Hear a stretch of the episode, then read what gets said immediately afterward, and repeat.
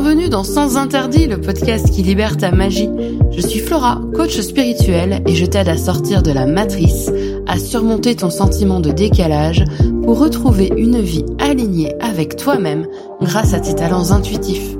Tous les vendredis, seul ou avec une invitée, je vais te parler de spiritualité ancrée et décomplexée, avec des expérimentations, des histoires, des outils et des explorations du monde spirituel, je t'invite à retrouver ce qui est le plus précieux, ta vérité. Bonne écoute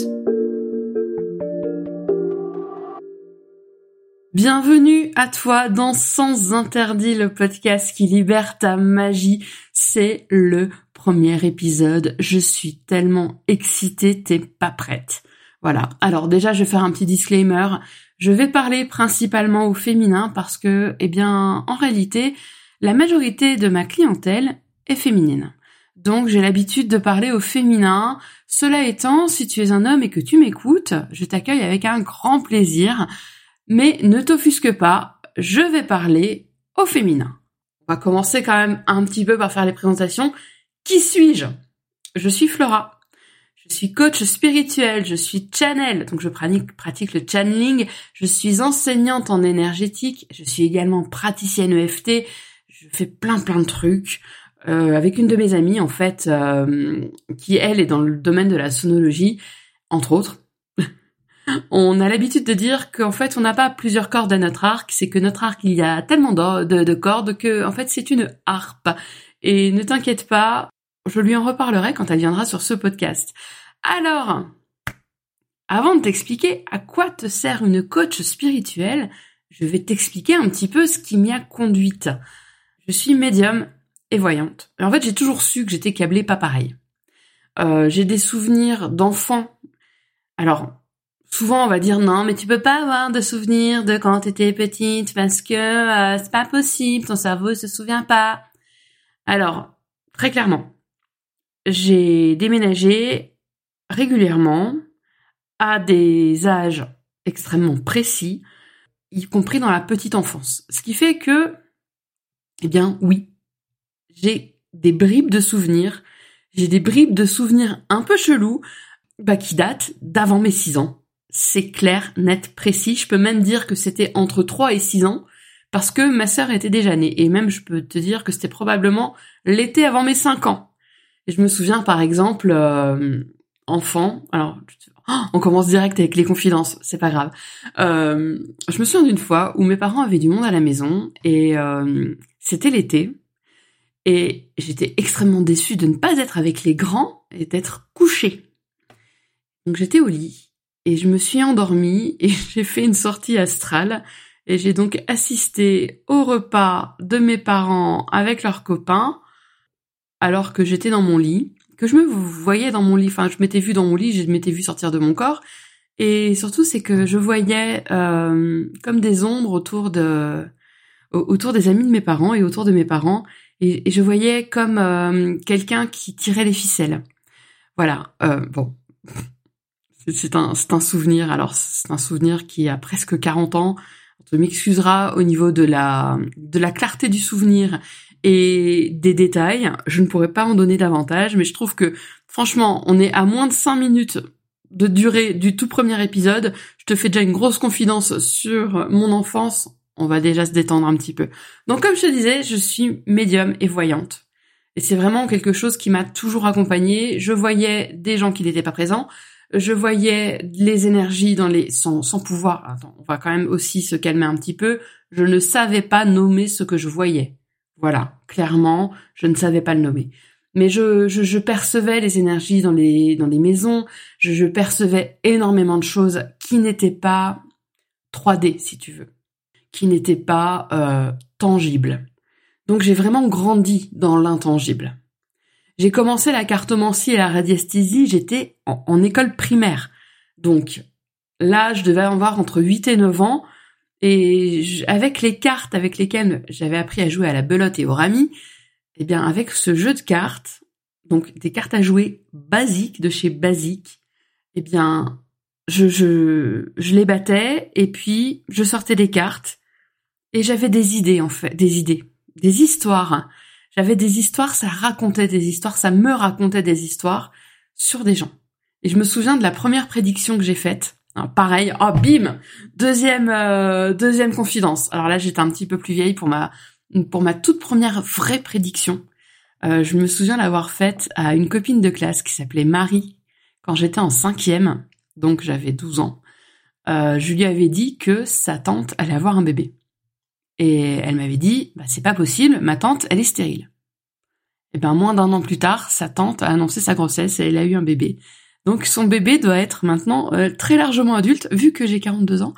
Euh, mais voilà, en gros, c'est vraiment pour te dire que j'ai vraiment commencé hyper jeune. J'ai vraiment été attirée par tout ça hyper jeune, alors que pourtant j'ai des parents qui ont un aspect tout à fait, euh, comment puis-je dire, moldu.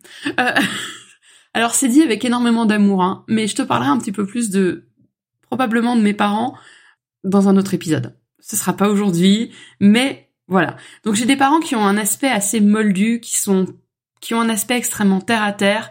Euh, mon père qui a des études scientifiques, enfin voilà. Donc j'ai pas été encouragée. Et ce qu'il faut comprendre aussi, c'est que je n'en parlais pas. Donc j'avais des perceptions, je voyais des trucs, mais j'en parlais pas. J'ai commencé à étudier ce qui concernait le magnétisme, mais également la télépathie. Ah ouais, non mais moi, il y a rien qui m'arrête. Hein. Euh, et l'utilisation spirituelle des mandalas, ouais, accroche-toi bien au bastingage. J'avais 12 ans. Oui. Voilà. J'ai acheté mes premiers bouquins ésotériques, en fait, arrivé à Paris. On arrivait en région parisienne, j'avais 12 ans, j'allais entrer en cinquième, et j'avais l'opportunité d'aller dans des librairies trop bien des librairies que j'en reviens toujours pas que je enfin voilà je, c'est c'est ce qui explique aussi mon amour des librairies. Mais euh, voilà j'ai acheté mes premiers livres ésotériques à cet âge-là. Mes parents m'ont laissé acheter mes livres ésotériques. D'ailleurs mon père m'avait offert mon premier pendule. Euh, ouais je pense que j'étais encore en primaire. Mon premier pendule en cristal alors celui-ci il a disparu corps et bien hein. euh, mais mon premier pendule en cristal je crois que papa me l'a offert. Ah non, j'étais peut-être en sixième. J'étais peut-être en sixième, j'avais voilà. Mais c'est pour dire quoi. C'est vraiment pour dire euh, ma, liste au Père Noël, ça ressemblait à rien parce que bon, je demandais des disques, hein, évidemment. Euh, oui, alors j'ai grandi dans les années 90. Alors les MP3, Amazon Prime et les conneries comme ça, il n'y pas. Euh, ah oui, et puis autre disclaimer, je dis des gros mots. Bref. Donc, je disais, livre ésotérique à gogo, les mandalas, euh, les... je me souviens encore de la couverture de ce bouquin que j'avais sur les mandalas. Euh, c'était vraiment sur le mandala traditionnel tibétain, enfin lié à la, culture bouddhiste, pardon. Donc c'était c'était vraiment ça. C'était pas genre des coloriages avec des gribouillis dans des animaux et puis tu fais ça pour te détendre. Bref, donc voilà, j'avais vraiment des lectures, on va dire, qui étaient inhabituelles pour une jeune fille de mon âge. J'ai acheté mon Grand Le Normand. Qu'est-ce que le Grand Le Normand C'est un jeu divinatoire euh, avec lequel j'ai appris à faire les cartes seule. Je l'ai acheté le jour de mes 13 ans. Donc tu vois, ça va quand même assez vite. À partir du moment où je suis arrivée en région parisienne, c'était un petit peu genre, euh, voilà, c'est la porte ouverte à toutes les fenêtres. Hein. Donc le jour de mes 13 ans, alors faut juste quand même que je t'explique que Quelques semaines auparavant, j'étais allée chez le coiffeur. la pire idée de ma vie. Je me suis fait couper les cheveux courts. Ce n'est pas un podcast sur mes cheveux, sur mes, aventures capillaires plus que mes aventures. Donc, euh, bon, j'étais chez le coiffeur et il y avait un magazine féminin avec, enfin, qui parlait, euh, évidemment, c'est magazine avant la rentrée de septembre. Donc, ça parlait euh, rentrée, voyance, machin. Et puis, je vois des photos, des illustrations d'un jeu de cartes. Et je me suis dit, oh mon Dieu, c'est celui-là. Je le veux. Donc, j'ai dit à mon père, papa, je veux acheter ça. Donc, je dois aller dans une librairie spécialisée. Alors, mon père m'a laissé trouver une librairie spécialisée, et en l'occurrence, ça a été la Maison de la Radiesthésie. Et de mémoire, elle était pas très loin de l'église Saint-Roch euh, à Paris. Et mon père, le jour de mes 13 ans, qui est tombé un samedi, il m'a accompagné à la maison de la radiesthésie, j'avais mes sous dans la poche, j'ai acheté mon Grand Le Normand et j'ai acheté mon premier livre sur le Grand Le Normand. Et j'ai commencé à étudier le Grand Le Normand. À 13 ans. En quatrième. Voilà. J'ai étudié seul le Yiking, qui est un art euh, divinatoire asiatique qui est né il y a, je sais plus, 2000, 3000 ans, peut-être plus, je ne sais plus. Euh, j'ai étudié également la géomancie, parce qu'en fait la géomancie fait partie du Grand Lenormand. J'ai étudié les runes, euh, j'ai étudié plein de trucs. J'ai vraiment étudié plein de choses. J'ai étudié également la tarologie, parce que j'étais un peu la seule geek à utiliser le Grand Normand, en tout cas dans mon entourage. Même dans mon entourage euh, un peu plus âgé que moi, j'étais la seule à utiliser le Grand Normand. Donc je suis passée à quelque chose d'un peu plus mainstream, le tarot de Marseille. Donc j'ai étudié la tarologie. J'ai également mis le nez dans la cabale. Alors vraiment, euh, la, la cabale, je suis pas allée très en profondeur mais j'ai mis le nez dans la cabale, ainsi que l'astrologie. D'ailleurs, j'aurai des trucs à te raconter sur l'astrologie, ce sera pas aujourd'hui. Et j'ai même exploré la magie opératoire. Tout ça avant 20 ans. Voilà. Donc c'est un peu pour te dire quand même que d'un point de vue background, ça se pose là. C'est-à-dire que je suis pas euh, de la dernière pluie. Non, c'est pas ça. Mais en tout cas, je suis pas, je me suis pas juste levée comme ça un matin. Je dis, oh, euh, oh, c'est trop bien, on a l'air de pouvoir se faire du pognon là-dedans, je vais le faire. Non, en fait, c'est ma vie. Clairement, c'est ma vie. Ma vie, c'est l'émancie, donc les arts divinatoires. Ma vie, c'est l'aide à l'autre. Ma vie, c'est tout ça. C'est, ça a toujours été comme ça. Et donc, tout ça, toutes ces explorations que j'ai faites, tout en ayant de très bonnes notes en classe, à la fac. Euh, c'était avant mes 20 ans. J'ai également, mais ça c'était après mes 20 ans, été la web mistress d'un site ésotérique qui a été très connu au début des années 2000. Son nom c'était Lux Tenebrae. Donc si t'es un peu un vieux de la vieille, peut-être que tu as connu Lux Tenebrae. Euh, j'ai été aussi euh, modératrice puis co-admin du forum Esoterica. Je suis toujours amie avec euh, la créatrice d'Esoterica, je lui ai dit récemment, j'ai te rends compte que ça va quand même faire pas loin de 25 ans qu'on se connaît. Bref, c'est une vieille de la vieille, quoi. Et donc, Lux Tenebrae, c'était un site qui était reconnu, qui avait gagné des prix. Ouais, on aimait bien euh, comme ça s'auto-proclamer des trucs, mais en l'occurrence, ouais, j'avais j'avais gagné des, des prix euh, décernés par euh, les votes de visiteurs. Donc, ça avait gagné des, des, des, des, prix du fait de la qualité des articles que j'y publiais. et en fait, la, si tu veux, la différence de Lux Tenebrae par rapport au site ésotérique qui existait à l'époque, c'est que ben il n'était pas dogmatique. C'était pas un site spécialisé sur telle branche de la magie ou telle autre branche. C'est un site, j'ai réussi à avoir autour de moi un grand spécialiste de la chaos magic qui maintenant a été publié, voilà, euh, mais également un haut prêtre du temple de Seth. Alors ça a l'air de rien comme ça, peut-être que là je te parle un peu chinois, euh, le temple de Seth, c'est une des branches du satanisme, si tu veux. Mais également un praticien du druidisme, qui est également un auteur publié. Donc, publié maintenant, voilà, mais que j'ai connu avant qu'il soit publié. Et pour ma part, j'écrivais principalement sur l'herbalisme et la Wicca. Voilà. Et donc c'était vraiment, euh, j'offrais comme ça à mes visiteurs le savoir d'experts. Et ça me tenait à cœur parce que je voulais autre chose que euh, non mais ça doit être vrai, je l'ai vu dans Charmed. Voilà, je veux dire, je, je voulais revenir. Ça c'est vraiment un, un gimmick chez moi. Je voulais revenir aux racines. Je voulais offrir en fait sur internet à ma hauteur un endroit où il y avait des informations de qualité. Ça a toujours été primordial pour moi, la qualité. Et donc, poursuivre. Parce que maintenant j'ai 42 ans, donc ce que j'ai fait il y a 20 ans, voilà. Hein. Euh, ensuite, quelques années après bah, la fermeture de Lux Tenebrae, parce que c'est un site que tu ne trouveras plus sur Internet, euh, quelques années après la, fermeture de Lux Tenebrae, donc euh, j'ai ressenti l'appel pour guérir avec les mains. Alors, disclaimer, c'est comme ça que je l'appelais à l'époque. Maintenant, j'utiliserai d'autres termes, mais ça, je t'expliquerai ça dans un autre épisode mais j'ai ressenti l'appel pour euh, apprendre à, soulager par l'imposition des mains. Et donc j'ai été initiée au Reiki.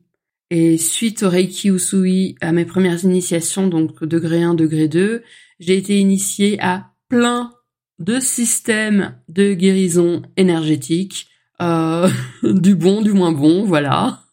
Mais j'ai été initiée à plein plein de choses parce que je suis d'une très très grande curiosité. Voilà un peu mon parcours.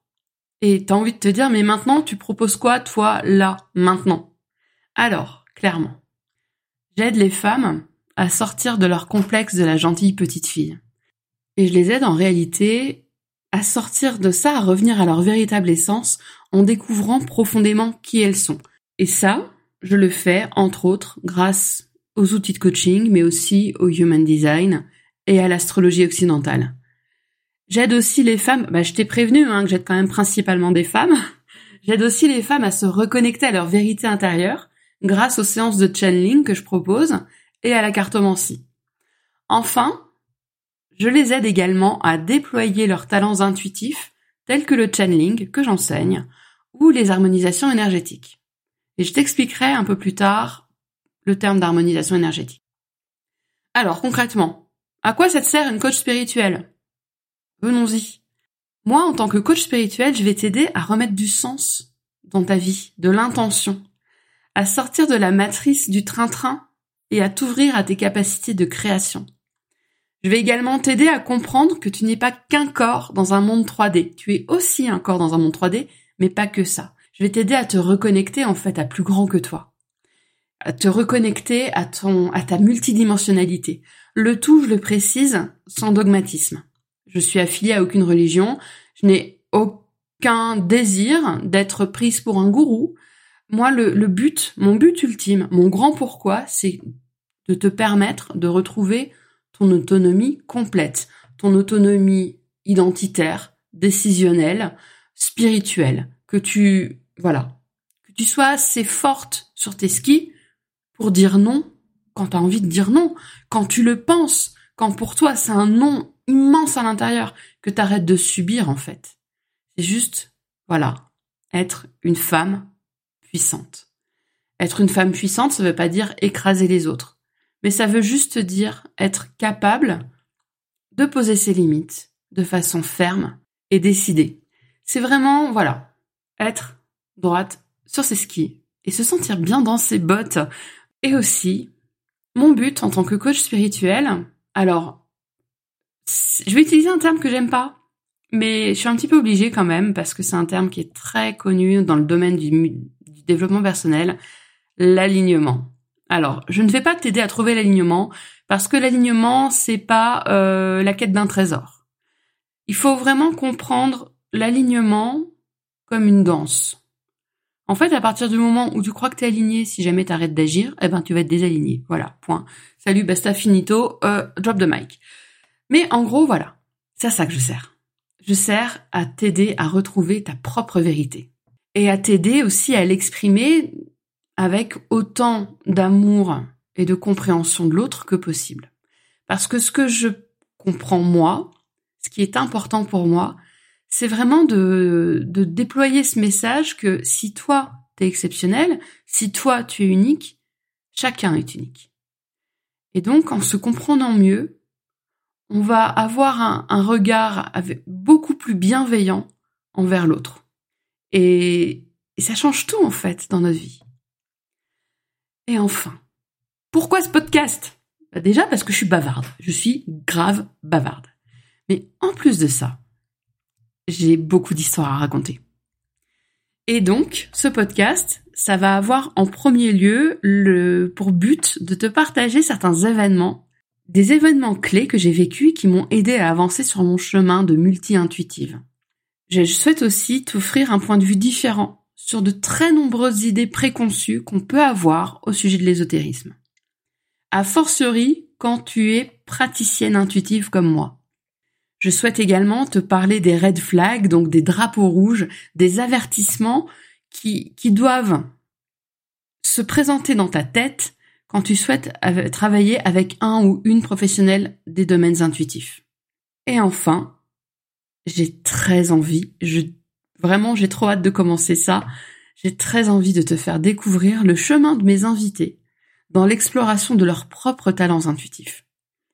Et donc, je vais te faire découvrir, principalement des femmes, parce que je suis quand même vraiment beaucoup entourée de femmes, intuitives, professionnelles, pas nécessairement euh, dans l'accompagnement intuitif, mais qui ont une entreprise, qui ont une entreprise à faire tourner et qui vont nous expliquer comment leurs talents intuitifs, comment elles les ont découverts, comment elles les ont appréhendés, comment elles ont grandi avec et qu'est-ce qu'elles en font maintenant. Donc tu trouveras un petit peu tout ça dans Sans interdit. Tu vas retrouver euh, probablement des gros mots. Je te jure, j'essaie de faire attention. Tu vas m'entendre faire des petites voix un peu idiotes. Tu vas m'entendre euh, être aussi naturel que possible. Et moi surtout, j'espère que ça va te plaire.